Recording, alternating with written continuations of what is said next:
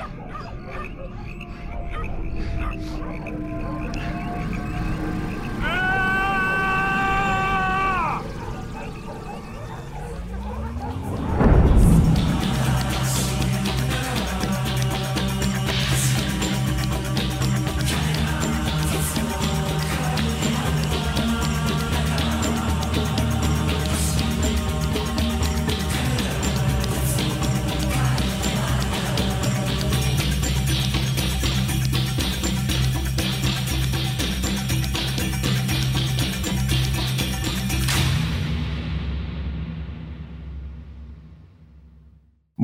Gente linda a Malévolos Cucarachones del Espacio, un podcast de ciencia ficción. ¿Qué digo un podcast? El podcast de ciencia ficción eh, sin contenido de gluten.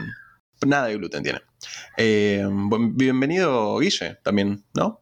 Ya que estamos. Hola Uli, ¿cómo andás? Amigazo, amiguito, amigote, amigocho, ¿todo tranqui? Todo tranqui, recuperándome del viaje intergaláctico que hicimos en el último capítulo, donde tuvimos invitados, invitades, eh, muy feliz de todo este bloque de animación que arrancó allá con Ricky Morty y ahora lo vamos a seguir con este eh, película hermoso que, va a ser el clásico de, este, de este trío de Tremendo, productos. Tremenda, tremendo crossover hemos metido la, la semana pasada, la verdad que estoy como contentísimo con, los chiques de, del podcast. La verdad que muy bueno estuvo. Para aquellos que no lo escucharon, vayan. Los invitamos a que vayan al episodio anterior y que visiten ese, hermoso crossover que hemos metido.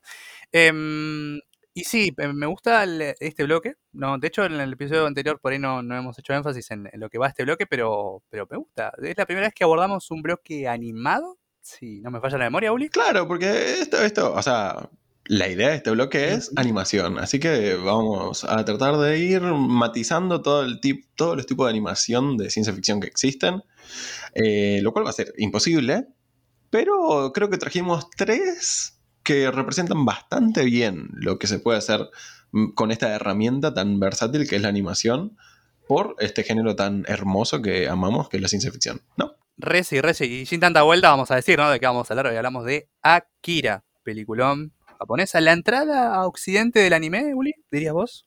Yo diría, yo diría que sí, y diría que es la deuda que la, gente en general salta.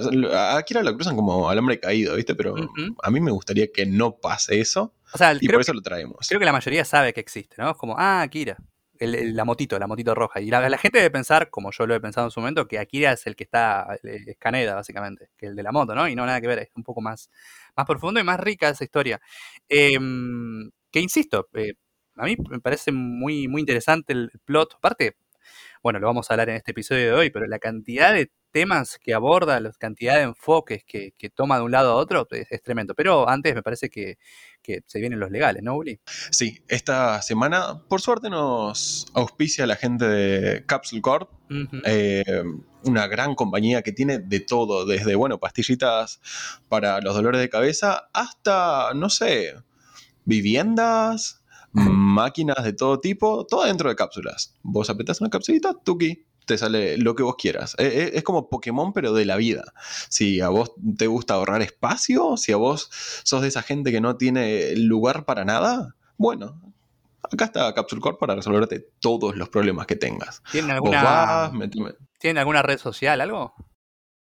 Sí, en Instagram y Facebook, porque siguen usando Facebook, que es capsulecorp.org. Y en Twitter no sé si tienen, porque no sé. Eh, pero en Facebook e Instagram los encuentran seguros, sí. Bueno, joya. Después me voy a pegar una vueltita a ver qué onda. Em, bueno, ahora sí, ya, ya hemos comido, como quien dice. y bueno, ¿te parece de, vender esta, esta, hermosa película, como quien dice? Sí, sí, sí, sí, sí. Eh, yo igual arrancaría diciendo que es una película muy densa y que voy a tratar de resumirlo de la forma más limpia que pueda sin tanto spoiler, ¿no? Porque la idea es que acá más o menos se den una idea, si lo tenían medio en la parte de atrás del librero de su memoria, bueno, ah, claro, era, esta película y no la otra. Eh, pero no, no, quiero que de ninguna manera nadie agarre esto como el te lo resumo así nomás y, siga escuchando esto, porque no, vayan a mirarlo porque hay que verla, hay que verla. Eh, bueno, sin más dilaciones, Akira es una película que nos sitúa dentro de un Tokio en 2009, 2019 y nos mete en los zapatos de dos pandilleros que surcan este neo Tokio post apocalíptico, post eh, explosión nuclear y se encuentran con eventos que van a cambiar el orden de sus vidas y el orden de la realidad toda de esa ciudad. Hay cosas de mutaciones y cosas psíquicas y humanos rompiendo barreras de las posibilidades y de las fronteras de la mente. Y si hablo más, los spoilo demasiado. Así que nada, vayan a verlo y no se pierdan esta excelente película. Y creo y está en Netflix. Tipo, más fácil e imposible. O si no, donde ya sabes, Zuli, ahí como Streamio. Em, amigo de la casa, ¿no? Un amigo de la casa que, es. Obvio, obvio que sí. honor obvio que sí. La, publicidad que le damos. Pero sí, aparte tiene un vibe tipo Blade Runner, ¿no? Como que tiene esa onda de futuro distópico, ¿no? Con el cyberpunk en algún punto. Que, que aquello que le gusta a esa rama les va a copar bastante. Pero insisto, también agarra un montón de cuestiones eh, sociales, eh, diría religiosas de Japón en algún punto, mm, para, para, pensarlo, ¿no? Pero, pero sí, hay, hay un montón de, esferas que, toma esta película, e insisto, como hemos dicho hace un ratito, es la puerta occidente del anime, o sea, todo el anime que hoy consumimos, actual y contemporáneo claramente, tiene, digamos, un, una gran digamos, toma una gran influencia de lo, de lo que es Akira, porque no voy a decir que fue, porque para mí sigue siendo una, muy buena película que envejeció muy bien y que de hecho diría que envejece despacito, si diría envejecer, ¿no? Sí, es que en principio es actual porque, como toda gran obra de arte, ¿te acuerdas cuando hablamos de 2001? También hablamos de que una obra de arte como tal habla al presente en todos los presentes. Es infinitamente eh, charlable. Y no, no charlable como eh, sacándole mano o ponerle hablando de menos o desmereciéndola. No. Las buenas obras de arte son infinitas porque siempre encontrás una cosa más. Y por eso esta cosa que vos me dijiste que tiene muchas esferas. Obvio que tiene muchas esferas porque con el nuevo público los debates se incrementan. Y se incrementan porque es, todo esta película en un punto. Y vos decís, mucho anime se inspiró en ella. Y mucho no anime también se inspiró en ella. Occidental, claramente. claramente obvio, obvio que sí. Eh, tipo, ¿cuándo fue? Ayer, antes de ayer estábamos charlando. Y vos me hablaste de eh, el frenado con barrido de, de Caneda. Claro. Eso se replicó y se ultra replicó en, Japón y acá y en todo el mundo porque es badass y es eh, animación de la mejor. Eh, es, es, una forma de comunicar algo en, una zona de escena que es de lo mejor. Sí, aparte, eh, más allá de la idea de, de, las formas de animación, que ahora seguramente en el transcurso de este episodio lo vamos a hablar, está esta cuestión de que el mercado occidental en algún punto vio esta competencia. Cuando digo mercado occidental me refiero a todo el mercado de animación, ¿no? Desde Disney a también incluso Pixar o DreamWorks, bueno, que en algún punto son animaciones un poco más eh, digitales, más que a, puño y papel en algún punto, em, salvando los tecnicismos claramente. Hay una idea, ¿no? También de nivelar para arriba, si se quiere decir, Uli, en algún punto, como que se tuvo que acomodar un poco el, mercado occidental de animación cuando llegó Akira yo diría que no lo de Macro, o Robotech, por ejemplo, esa comparación clásica. Claro, bueno, pero eh, y ahí tendríamos que hacer un poquito de historia y ver que, ponele, Macro, Robotech son de la primera oleada, si se quiere, de anime en Occidente, cerca de los 60, más, está más cerca de eh, Meteoro que de Dragon Ball, ponele. Claro. Eh, y, eso es interesante porque a Occidente ya había llegado el anime. Eh, no, es que nunca hubo contacto entre Oriente y Occidente. Pero era una anomalía. Eh, si Meteoro la pegaba, la pegó como anomalía, ¿no?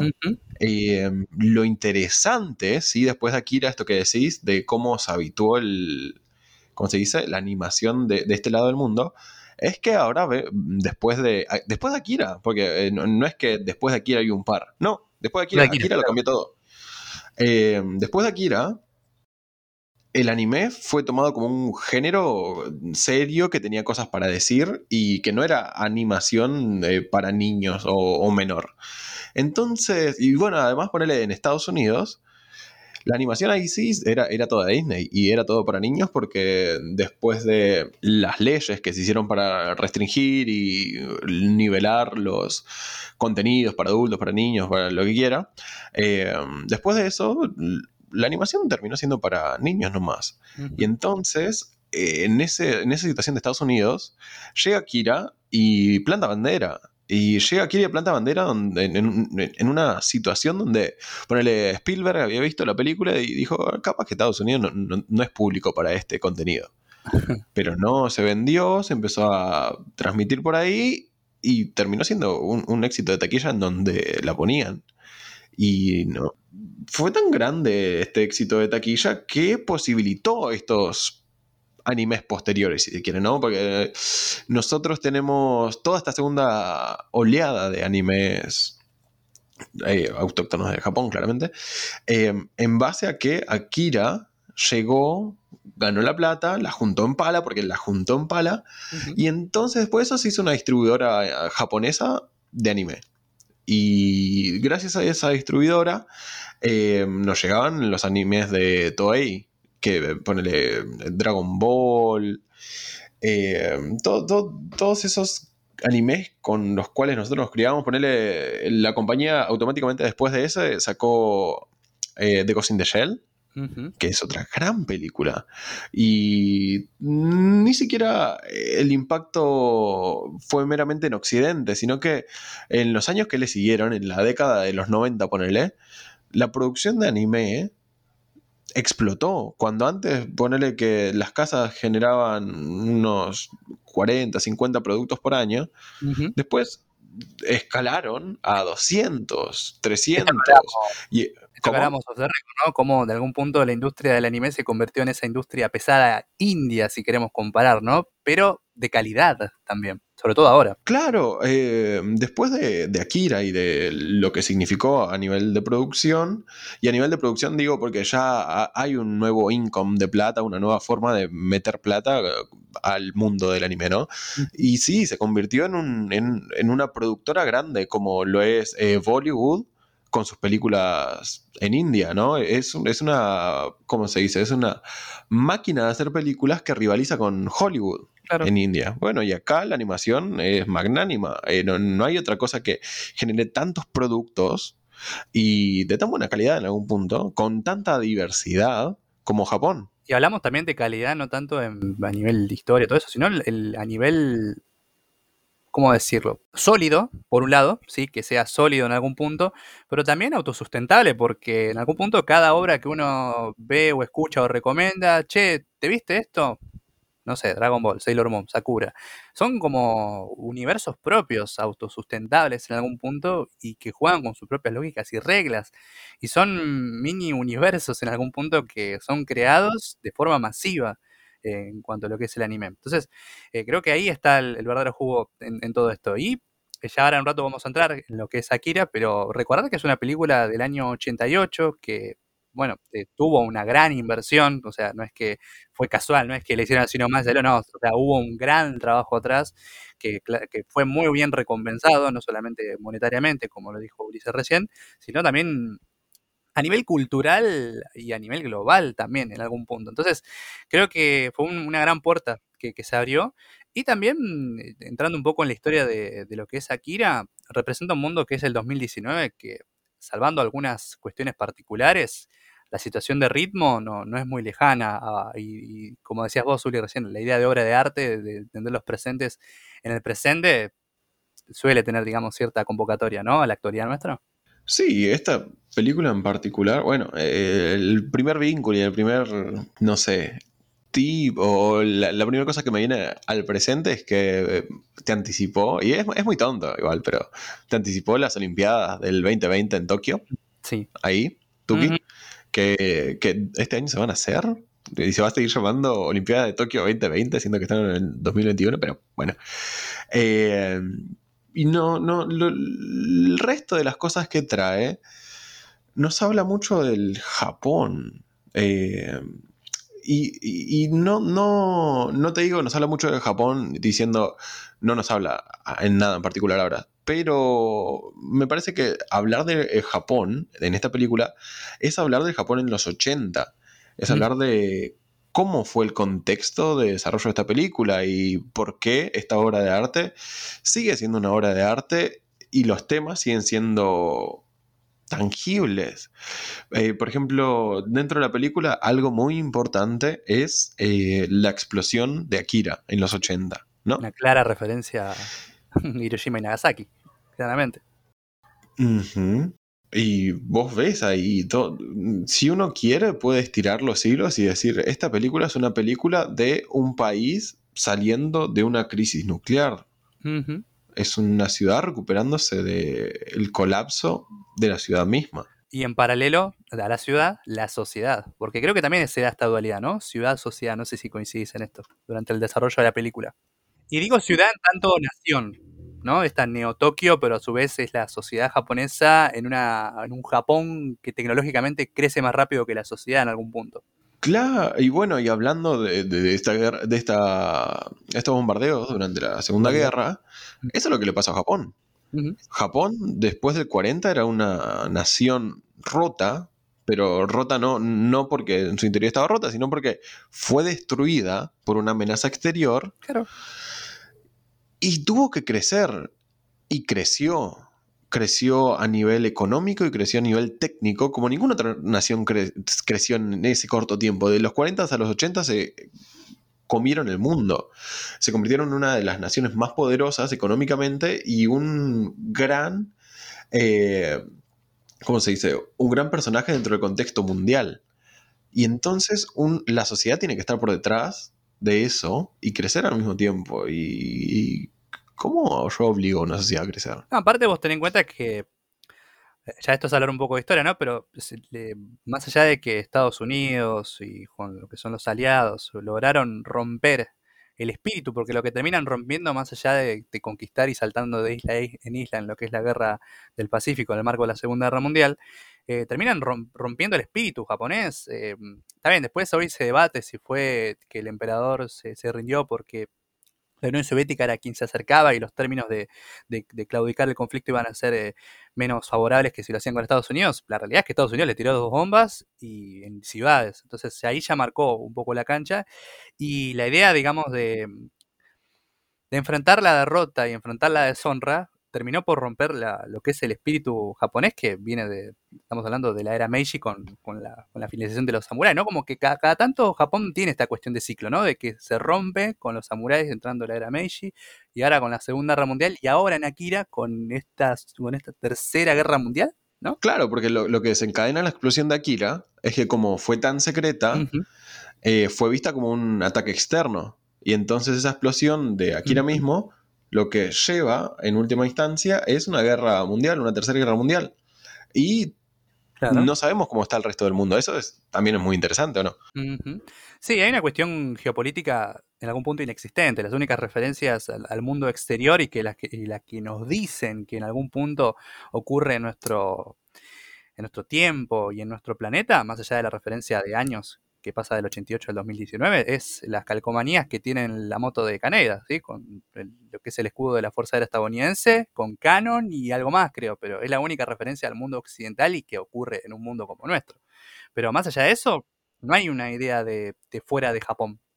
O sea, ocurre exclusivamente ahí. Es como que son completamente soberanos de su propia realidad. Y es tremendo eso. Claro, y, además eh, es interesantísimo el, ¿cómo se dice? Las barreras que tiene esta película para contar cosas de otro lado, porque ¿por qué pusieron esas calcomanías ahí? Tipo, ¿me, entendés a lo que voy? Trajeron al mundo, pero lo trajeron mediante el marketing únicamente. Eh, porque son marcas más lo, lo, que aparece. Y son marcas en la moto de un, de un rebelde.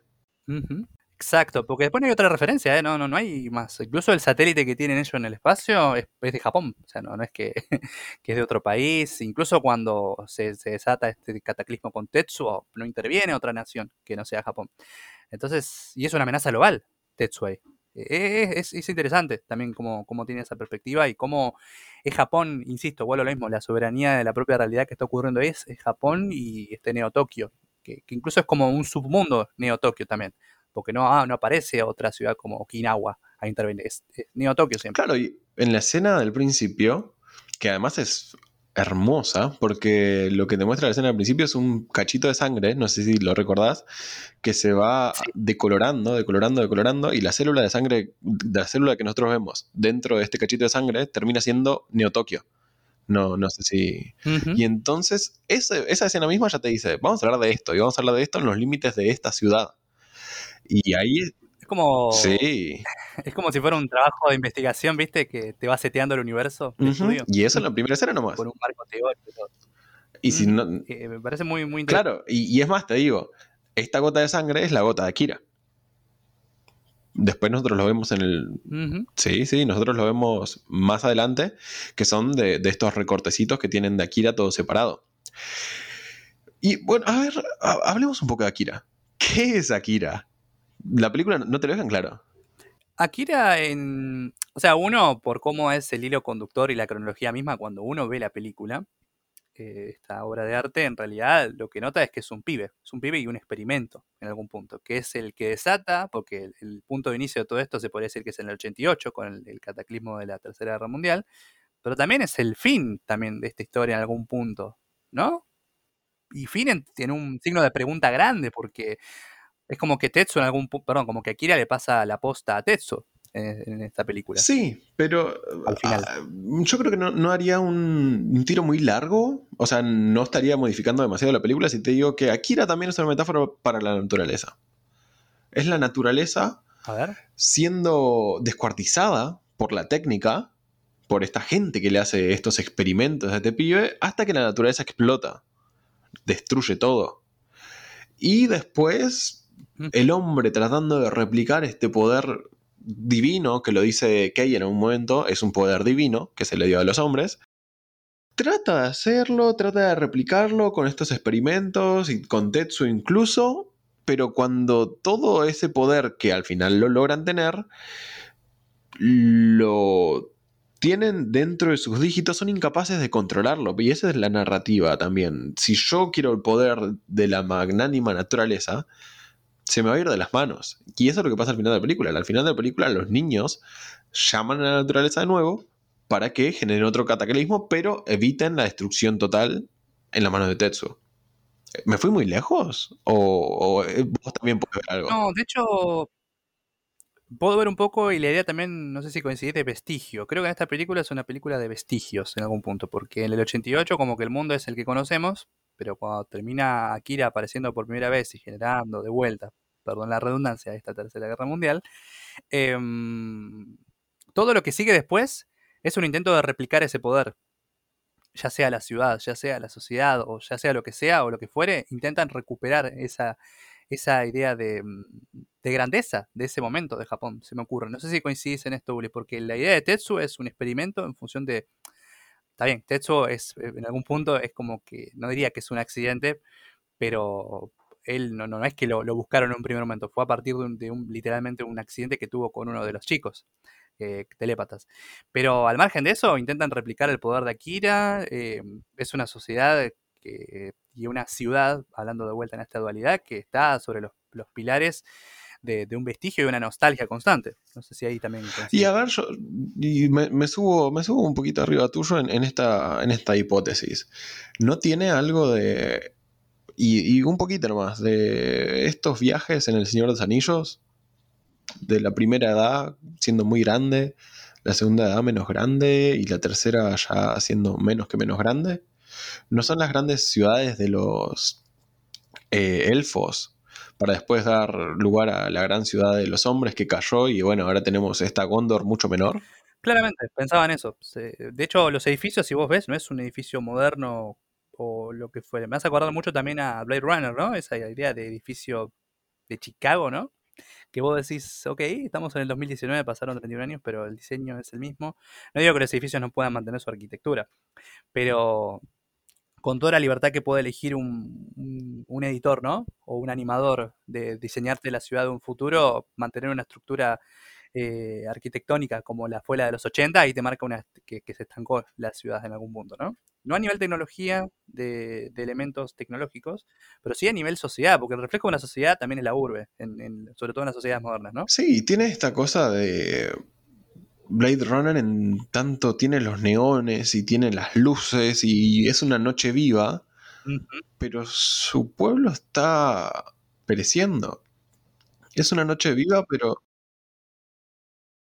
Pero como decís, los edificios son los mismos que antes y cuando esa noche muere y nace el día, yo me, me quedé helado cuando, por ejemplo, vi un edificio de esos gigantes que están ahí, que son como rascacielos, abandonados, pero hay uno que tiene un, barco incrustado. Así de a la mierda se fue todo. Sí.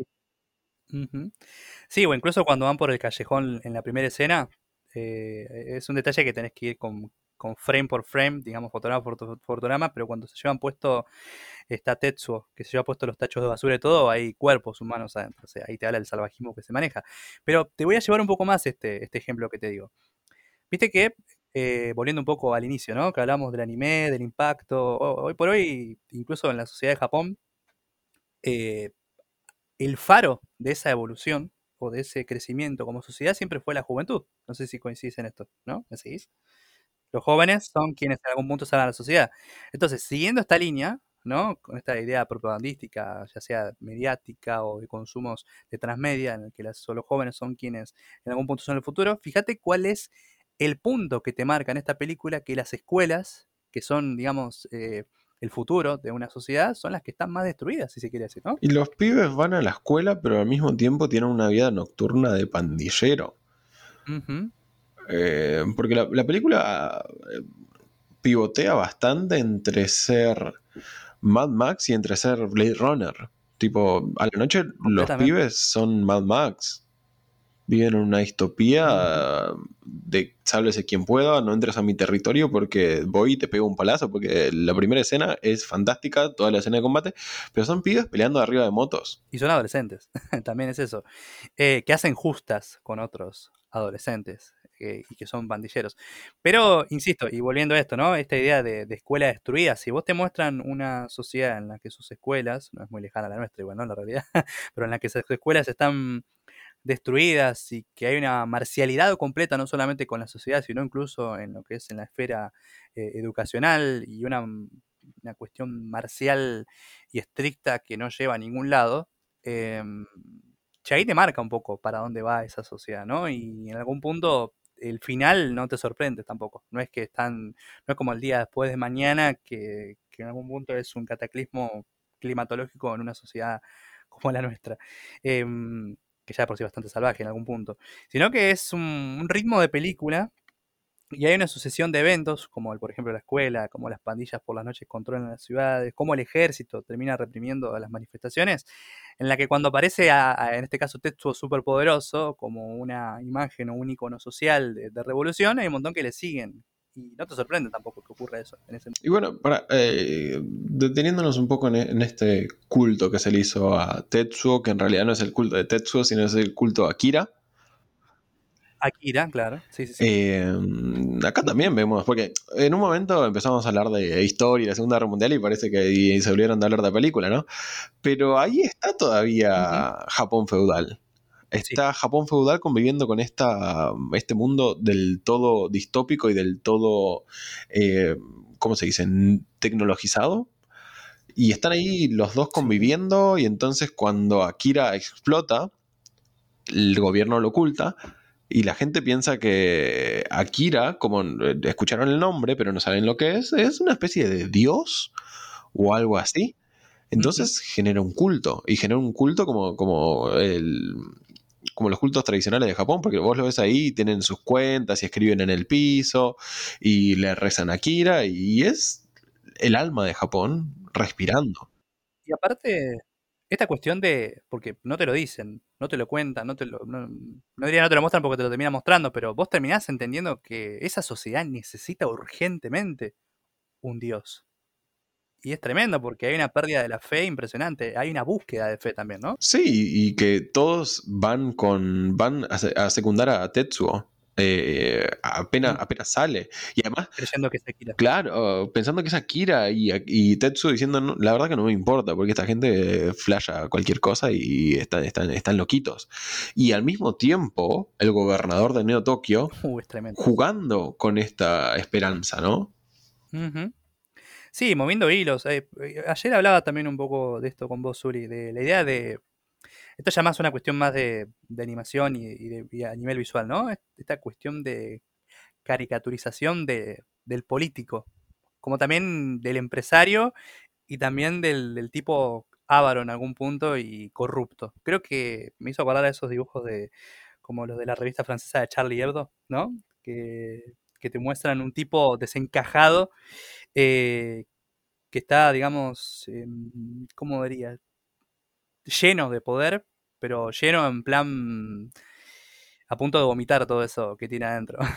Y creo que es interesante ese reflejo y también marca un poco el Claro, y si vos querés, ahí está, es, la, es la otra referencia que se hace en la película Occidente.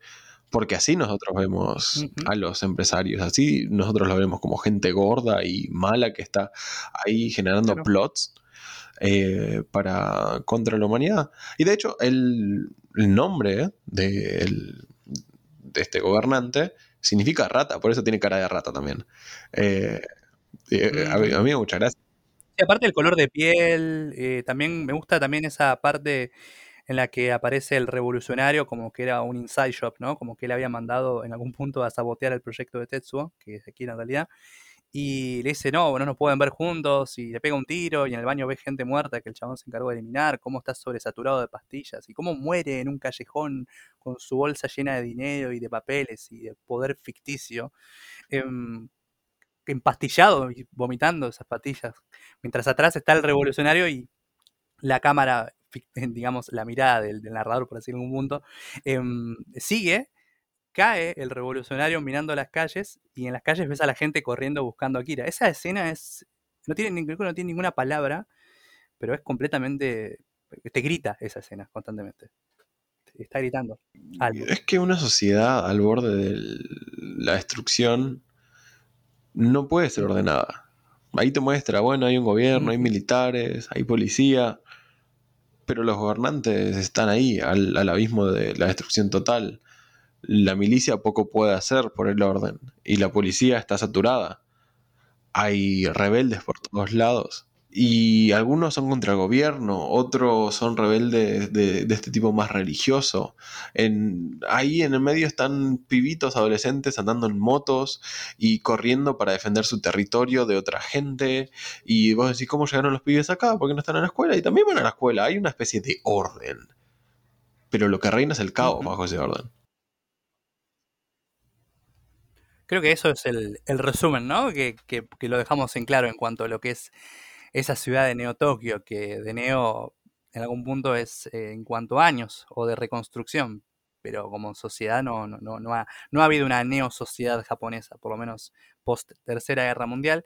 Y mm, no sé si querés que hablemos de Tetsuo un momentito, ¿no? De cómo llega a ese, porque hasta ahora lo mencionamos, pero no, no nos hemos parado a hablar de cómo llega a ser ese huérfano, ese tipo superpoderoso que baja un satélite y se convierte en esa masa. ¿Querés que hablemos un poquito de eso? Sí, porque además es totalmente pertinente, porque estamos hablando de la sociedad de Japón. Tetsuo también se ha visto como una metáfora de la sociedad japonesa y de esta sociedad que tiene que hacerse la idea de que ahora es carne industrial, de que creció sin límites y que tiene que aprender a vivir como esta nueva forma de ser. Coincido, de hecho es bastante literal en algún punto, ¿no? Sobre todo en, los, en las partes finales, em, en cuanto a que se convierte esta cuestión biomecánica. Pero mm, yendo al principio, ¿no? Como en algún punto, hablando siempre de ciencia ficción, ¿no? De esta cuestión de, de siempre trayendo a Twilight Zone, ¿no? El chico de pie, ¿no? El, tipo que va caminando y le pasa algo. En este caso es un pandillero que va en su moto y se lleva puesto un pibe telepático. Así, viste, como, como de la nada. Y de repente se ve secuestrado por un grupo de científicos que lo llevan a experimentar completamente con él. Eh, y está bien, logra escapar todo, pero en el medio le ocurren un montón de cuestiones. O sea, no solamente esa realidad nueva que tiene que vivir con esos poderes, esos dolores de cabeza o esas alucinaciones, sino con su realidad pasada, enfrentarse de vuelta a, Caneda, ¿sí? Que es como el, el que constantemente le salva las papas y el como la figura superior hacia él, y que a su vez eh, lo, tiene una autopercepción muy, muy baja de sí mismo a partir de la imagen de Caneda frente a él mismo. Entonces, vuelve a su vieja realidad, vuelve en este caso a lo que son las pandillas cuando intentan violar a su, a su novia. Y ahí es como que chocan esos dos mundos, ¿no? Esta nueva realidad con su poder, pero también su pasado. Y creo que a Japón también lo puede llevar por ese punto, ¿no? El pasado constante y la realidad en la que viven, pero también ese futuro poderoso, si se quiere decir, ¿no? Entonces, ¿cómo podés manejar eso? Y es que es la, la, hipótesis y también es la pregunta que nos deja Kei cuando nos habla de las amebas. Mm. Akira es como la ameba con el poder humano. Ella nos dice, si nosotros le damos el poder de un humano, una ameba, no vas a saber qué, hacer, porque las amebas consumen, se multiplican y mueren como amebas, no, no, no están adecuadas a un poder tan magnánimo. El humano y Caneda y Japón no está lista para el poder que la providencia le dio. Pero aún así, dicen los chicos, estos psíquicos, Kate tuvo razón cuando vio esto.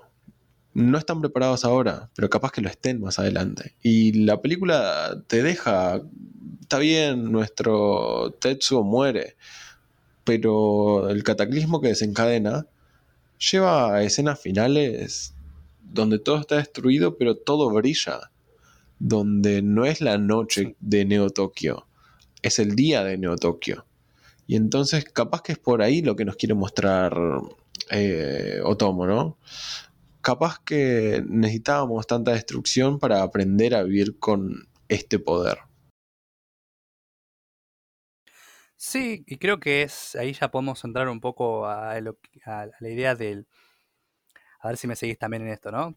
La avaricia y la ambición por parte de lo que es el, mundo científico financiado ¿no? por corporativismo, empresarios, por todo lo que ya hemos hablado en episodios anteriores, eh, pero también esta idea del positivismo de, en cuanto al poder hacer, pero también el cuestionamiento del deber hacer, porque acá es donde, está bien, el final parece promisorio, es un final esperanzador en donde listo, somos conscientes de la destrucción que causamos, pero tengamos en cuenta que en la Tercera Guerra Mundial hubo una destrucción similar, o al menos eso queremos pensar. Entonces, de vuelta se va a repetir ese ciclo en el que, está bien, podemos generar esta destrucción, pero ¿vamos a hacer algo para dejar de hacer esta destrucción? Y bueno, y acá volvemos a lo que vos decías antes, a todo, literalmente todo lo que vos decías antes, porque son los jóvenes. Es Caneda y sus amigos los que cabalgan en sus motos a este futuro brillante.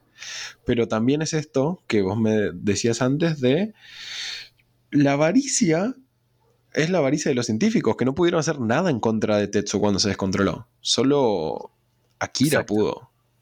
Y mm, para mí Akira es eh, la naturaleza, pero también es el poder eh, divino. Entonces tuvo que intervenir un poder superior para que esta avaricia sin límites no lo destruya todo. Y como testigo de todo eso, los jóvenes. Los jóvenes diciendo, bueno, capaz que no es por ahí vamos a ver qué, sale. Ahí creo que ordenamos un poquito la cosa y, la mirada de Otomo, que es el, director de esta hermosa película. Em, también me gustaría hablar un poco de, antes de pasar a Caneda, ¿no? Del coronel, la imagen del coronel, ¿no? Como el tipo ejecutor, pero también es una mirada diferente del militar occidental, ¿no? no es muy diferente al, general Ross que vimos en Hulk. Uh, bueno, y es, es, todo lo diferente al general Ross. Porque, y, bueno, y ahora que lo decís, es sumamente interesante como durante toda la película, eh, este general que nos presentan siempre está yendo atrás de la tortuga, que es Tetsuo que se le escapa y los pibes que se le escapan, pero tratándolos con respeto y humanidad. A los chicos los va a agarrar, no porque se puedan descontrolar, sino porque no pueden vivir fuera de su ambiente controlado. Y Tetsuo lo mismo. Y cuando le ataca, tipo con su láser mortal del cielo, su, satélite, es porque ya no le quedaron más recursos. Incluso después de eso, cuando todo parecía perdido, él va con una pistola nomás. Y cuando lo encuentra Tetsuo, le habla. no le dispara a, primera vista. Le habla y le dice, volvé porque te está descontrolando. Esto se va a descontrolar, eso. claramente. Eh, claramente. pasó. Sí. Pero queriendo cuidarlo. diplomático constantemente. Juega esa, ese, orden de negociación, pero no desde su posición de poder o siempre mirando una negociación buscando el, el ventajeo, porque en algún, en ningún momento lo ves como un ventajeador. Eh, es más como decíamos eh, en su momento, es un ejecutor en algún punto, ¿no? El gobierno quiere desplazarlo y al desplazarlo él se da cuenta que en algún punto Tetsu nadie lo va a poder controlar y que en última instancia la única esperanza, y entre comillas esperanza, es él, él termina haciendo un golpe de Estado en este Neo Tokio corrupto. Y pone todo lo que es la logística y mueve todo en función de intentar detener a, a lo que esté hecho. Pero también está esta idea, ¿no? No podemos hacer caso omiso en cuanto a lo que es el grado de brutalidad policíaca o militar frente a la sociedad también, ¿no? Ahí es como que hay una dualidad. Y vos, vos, Guille, que ahora que el público lo sepa y que se haga consciente, vos conocés más de historia que yo. Cada vez que, y, lo traigo acá porque cada, quiero que me digas si es así o no, cada vez que una sociedad se pone intensa, las fuerzas represivas se ponen más intensas. Y eso es lo que muestra esta película. Sí, ahí, ahí podemos coincidir claramente. Pero bueno, hay, una cuestión que es seguirnos por las ramas, que no lo voy a hacer, pero también hay una cuestión de facciones dentro de las fuerzas más. Pero nada, también quería pues, mencionar esto porque está bien, mencionamos a la imagen del, líder, que en algún punto usa todas sus herramientas como para contener y que no haya un mal mayor, pero también tenés esta brutalidad constante en las calles. Entonces, creo que es bastante real, bastante tangible eh, esta idea de que sin importar quién esté al mando, eh, ya sea una idea buena o sea bueno o malo, quienes están en las calles son los que terminan tomando esas decisiones tácticas que pueden generar tanto daño como una decisión estratégica, ¿no? Sí, eh, y, uniendo todos estos hilos que fuimos dejando a lo largo de, esta charla, también está esta cosa de que la propia belicosidad del Estado para reprender a sus partes desencadena la tragedia de Tetsuo, porque Tetsuo es un rebelde de la sociedad, y es un rebelde de la sociedad porque la sociedad lo hizo rebelde, y cuando los militares fueron a contener a Tetsuo, Tetsuo estaba del todo descreído. Eh, dicen, no, ustedes no, no, ustedes lo que me han traído a lo largo de toda mi vida fue mierda. Eh, y, una puta mierda me voy a ir con ustedes. Eh, ustedes no me van a controlar, ya me controlaron toda la vida, me quisieron controlar toda la vida, yo tuve que pelearla todo el, toda, desde que era chiquitito tuve que pelearla y el único que estaba ahí para bancarme era Caneda y además lo, mira con resentimiento a Caneda porque cree que nunca va a estar a su altura. Entonces es un pibe eh, como en, como los barrios. Sí, que la vive, tiene calle, literalmente tiene calle y conoce la brutalidad de todas las fuerzas por parte de del Estado. Y, no es que me vaya full revolucionario acá, al contrario, sino que insisto, parándome en lo que decís vos, es completamente consciente. Y al ser consciente de eso es que en definitiva es una consecuencia de esa sociedad Tetsuo. Em, porque en definitiva es un hijo huérfano de un vecino es eso. Sí, son los pibes de la calle que le tienen miedo a la policía. ¿Y, qué, pasa si, uno de nuestros pibes se, desencadena algo que tienen que contenerlo? No va a ir con la policía porque le tienen miedo. Le tienen miedo a la policía, los militares. Porque así funciona. la sociedad genera rebeldes que no va a poder contener nunca. Y no va a poder, poder contener nunca porque la forma de contenciones actuales son la violencia. Y eso es lo que muestra esta película. los pibes reaccionan con violencia porque es todo violento en los entornos de ese estilo. Sí, ¿querés que hagamos un poquito más de paralelismo con Hulk o con Ross o ya con esto tenemos suficiente? A ver, contame, contame. La idea de, del abordaje, ¿no? Como... Porque es inevitable no pensar en Hulk. Para mí, no sé, por lo menos, por lo menos por lo menos por momentos, a mí me recordaba mucho la persecución de alguien que, en definitiva está, digamos, recién conociéndose y como alguien intenta en algún punto lo mismo, conocerse, se ve que de repente perseguido por toda una maquinaria, ¿no? A Hulk le pasa lo mismo, y a Kira, le, perdón, a Tetsuo le pasa lo mismo. Y esa persecución misma es la que termina generando ese caos y ese crecimiento ah. policial de violencia en todo su alrededor. Ahí te la vi, ahí te la vi. claro, es exactamente lo que pasa. Y es la, la, diferencia esta que vos me contabas, eh, me venía, eh, ahora ya entiendo por qué hiciste los hilos por esos lados. Porque este general no tiene nada que ver con Thunderbolt Ross. Eh, el otro nunca intentó negociar con Hulk, nunca intentó negociar con esta fuerza indómita para ver si hay algo de humanidad que rescatar. El general de Akira sí lo hizo. Exactamente. ¿Y, qué pasa cuando uno empieza a pelear y a combatir con la fuerza a esta cuestión indómita o extraña, digamos la extraña nomás, ¿no? Eh, posible amenaza, como se lo ve a Superman, en eh, como lo ve a Batman en Superman en la de Snyder, ¿no? ¿Qué pasa cuando vos lo atacás y no le preguntás? Y bueno, pasan tragedias, pasa toda la destrucción que Hulk genera a su paso escapando porque no es como Tetsuo, que es un pibe que es resentido contra la sociedad y, va a destruir toda la sociedad hasta que se canse. No, Hulk lo único que quiere es esconderse, pero lo siguen, lo siguen, lo hostigan. Y entonces, capaz que si tenía un general más de este estilo, Hulk se curaba hace 70 años cuando, cuando nació. Exactamente. Sí, por eso siempre está debe haber algún tipo, círculo de Hammond, pero adaptado a este tipo de, mm, de, personalidades diferentes, ¿no? En algún punto, que tienen un gran poder, bien, como diría el tío de Peter Parker. Nunca tan cierto, ¿no? Esa frase. Un gran poder lleva una gran responsabilidad, pero también tenés que estar bien rodeado para que esa responsabilidad sea aprendida, ¿no? Y en ningún momento fue acompañado ni Hulk ni Tetsuo. Y cuando lo intentó ser, estaba la imagen de Kaneda, el, reflejo inferior, eh, porque aparte en algún punto es tremendo, porque Tetsuo, también con todo ese poder, con todo ese poder inmenso y universal que tiene, cuando lo tiene a Kaneda enfrente, en el fondo no diría que se siente un poco menor, pero está esa lucha interna, cuando no debería existir siquiera con todo el poder que él tiene, ¿no? Y que, se, y que exista es, en su interior esa lucha, es tremendo, porque ahí te das cuenta de la imagen de, de Kaneda, ¿no?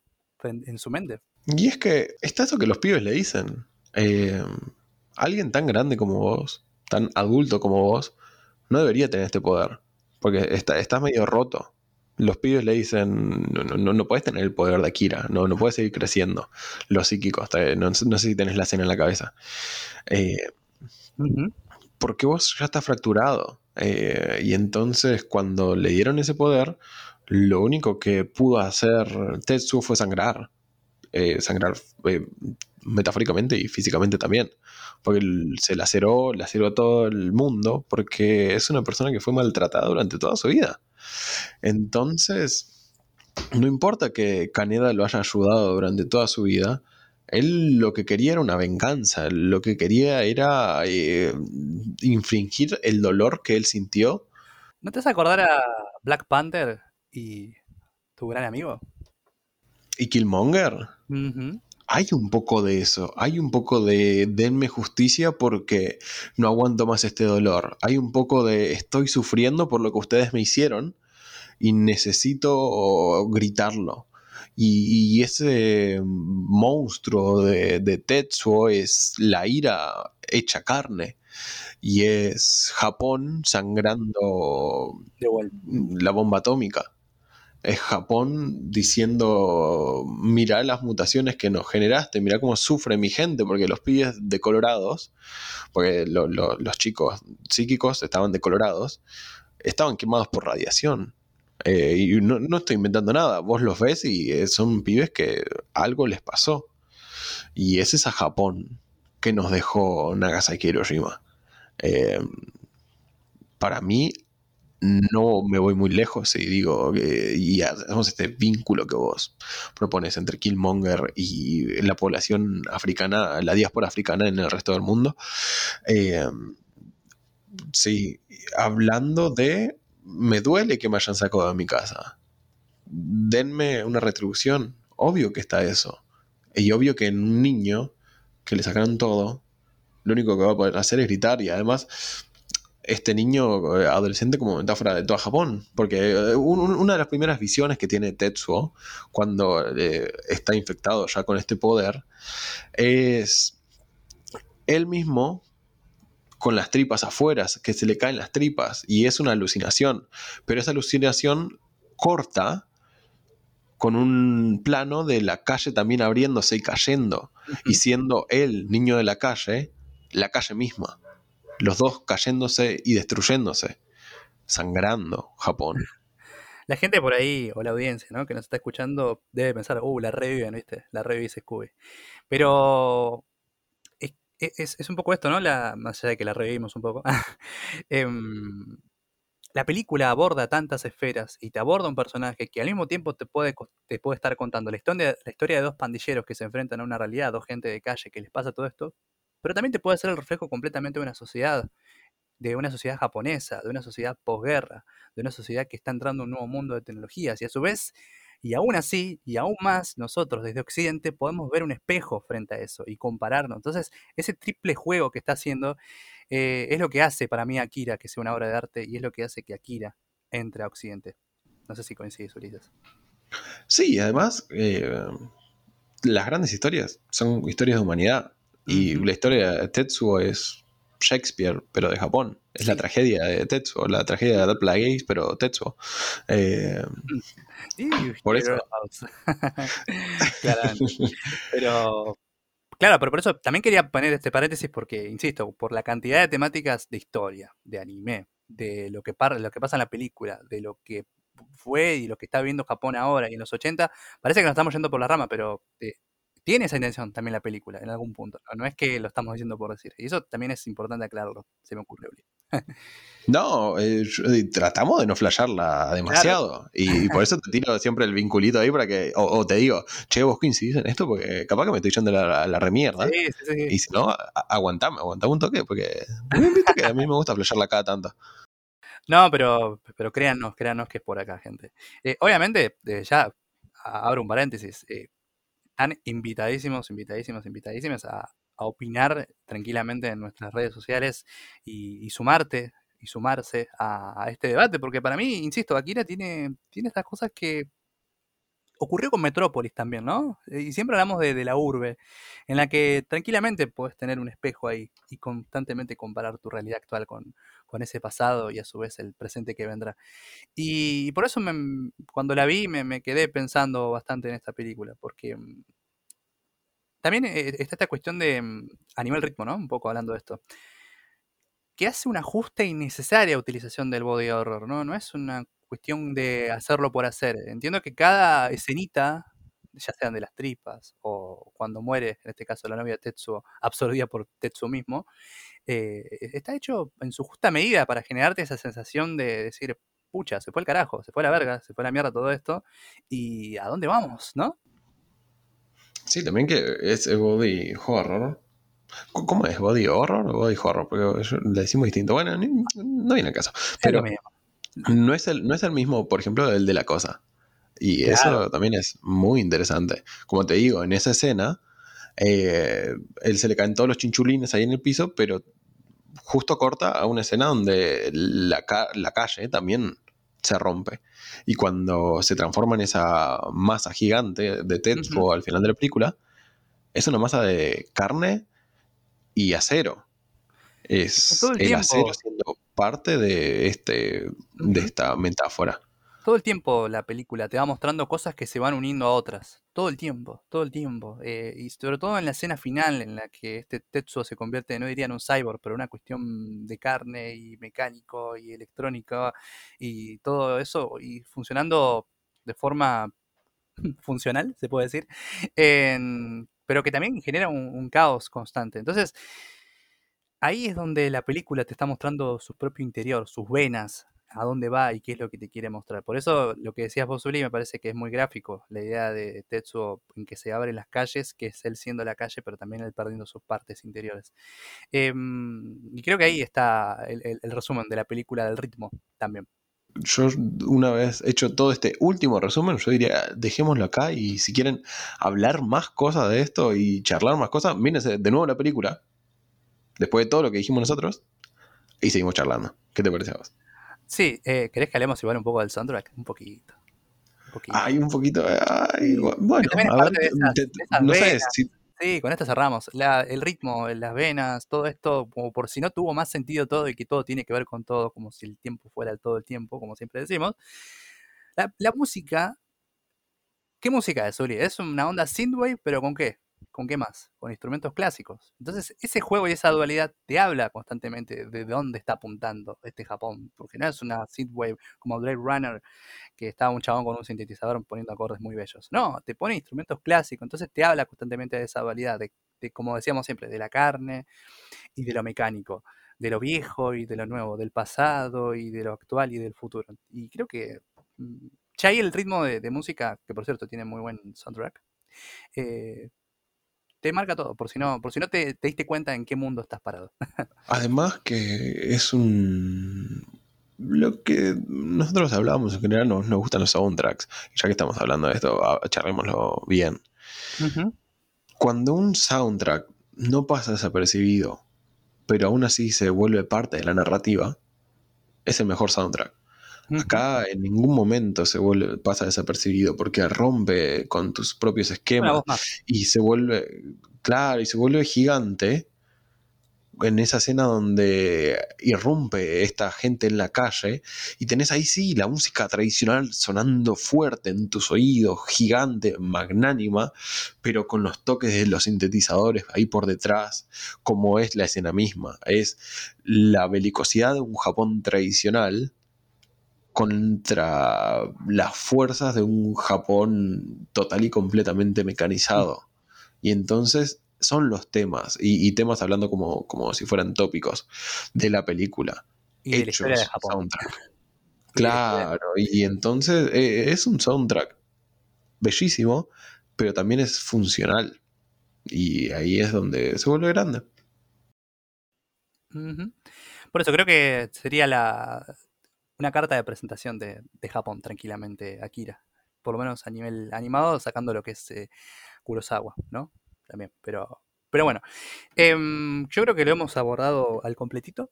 Creo que hemos flasheado lo que teníamos que flashear, nos hemos ido a la verdad cuando nos teníamos que ir y hemos vuelto cuando teníamos que volver, porque si no nos íbamos como muy lejitos con Akira. Em, así que, Uli, no sé, me gustó mucho esta película. Eh, insisto, si ya la vieron, veanla de vuelta, no tiene desperdicio. Eh, y creo que es la hora de recomendar. Sí, Uli, recomendemos películas y series. Eh, yo recomiendo Sailor Moon, Dragon Ball y, Sakura. Voy a lo simple. O sea, si no viste eso, chao. No, em, a ver.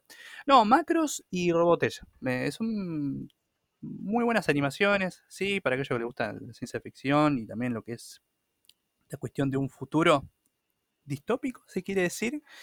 Eh, creo que es muy, muy interesante. No sé qué, qué, recomendaciones nos traes hoy, Uli. Sí, esos animes son buenísimos y trajiste, o sea, los, los clásicos, los neoclásicos como... traje los 90. Sí, como Sakura y... traje el DNI, mira. Sí, los neoclásicos como Sakura y Dragon Ball, pero también Robotech, que es de, la, de esa primer invasión japonesa que, de la que te hablé.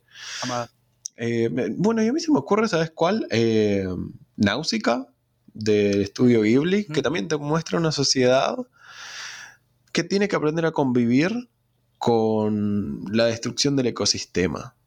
Eh, y tiene, tiene cosas de, que, te pueden remitir mucho a El Eternauta, porque tiene esta, hay una nieve que es muy cáustica y entonces tienen que estar con las máscaras y es, es bastante de, ese estilo. Así que yo creo que a vos te puede gustar si, no la viste, música Y por el otro lado, también se me ocurrió, eh, esta sí es 100% inspirada en Akira, eh, Chronicle, eh, esa de Josh Trank, que hay unos pibes que, y bueno, y todo tiene que ver con todo. Está Michael B. Jordan, que hace de Killmonger en Black Panther, bueno, que tienen unos poderes psíquicos muy fuertes y cómo los chicos, dependiendo su estado anímico y cómo la sociedad lo contuvo hasta el momento, hacen o no hacen con sus poderes. La verdad, me parece un muy buen hijo de Akira esa película. Y la única película que recomendaría de Josh Trank. Eh, así que nada, eso, son mis dos películas. Y te olvidaste de Avatar, el último maestro del aire. Eh, eh, también, también, también. Es, es nuestro, nuestro pollito también, ¿no? Nuestro, Niño mimado. Eh, que bueno, la película acá el caballero no le gusta, a mí no es que no me guste, pero... Una puta mierda esa película. no te calentes, amigo. Tomate un mate, ya lo he dicho. Pero, pero, pero insisto, ¿no? la verdad que creo que fue un, lindo episodio de hoy. Espero que la gente no esté alucinando en el piso, ¿viste? Como los chocobots de los eh, Simpsons, Se eleva el chocolate. Así que no, espero que no, no termine así. Y bueno, en el próximo episodio traemos cositas eh, también un poco animadas. Ya nos alejamos un poco de lo que es el anime, pero no, no quiero adelantar, pero va por el espacio la cosa, ¿no? Sí, va por el espacio y va por lugares lindos del espacio, porque ya para, para ponernos hemos estuvimos con Akira, así que la próxima va a ser un poquito más brillante exactamente. Así que nada, un saludo enorme. Recuerda nuestras redes sociales, arroba la, perdón, va de vuelta, arroba Malévolos Podcast en Instagram y Facebook, arroba Malévolo Podcast sin ese al final en Twitter. Nos pueden encontrar ahí, nos comentan, nos mandan lo que quieran. Em, y bueno, un saludo enorme a todos, todas, todos. Uli, un gusto hablar contigo nuevamente. Eh, nos vemos en la próxima semana y nada, un beso enorme a todos. Todo dicho y todo resuelto. Nos vemos. Bye bye.